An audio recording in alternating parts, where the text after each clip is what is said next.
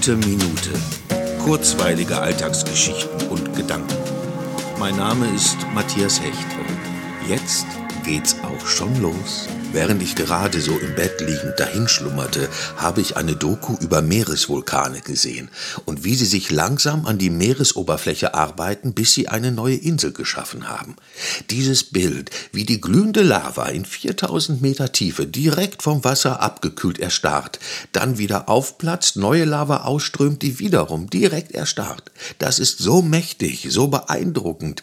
Die Natur ist so unfassbar kraftvoll und erhaben über alles andere und sie wird auf ewig sich fortan weiterentwickeln, das Bild der Erde immer wieder verändern. Ob es uns nun gibt oder nicht, da können wir noch so viel erfinden und bauen und gestalten.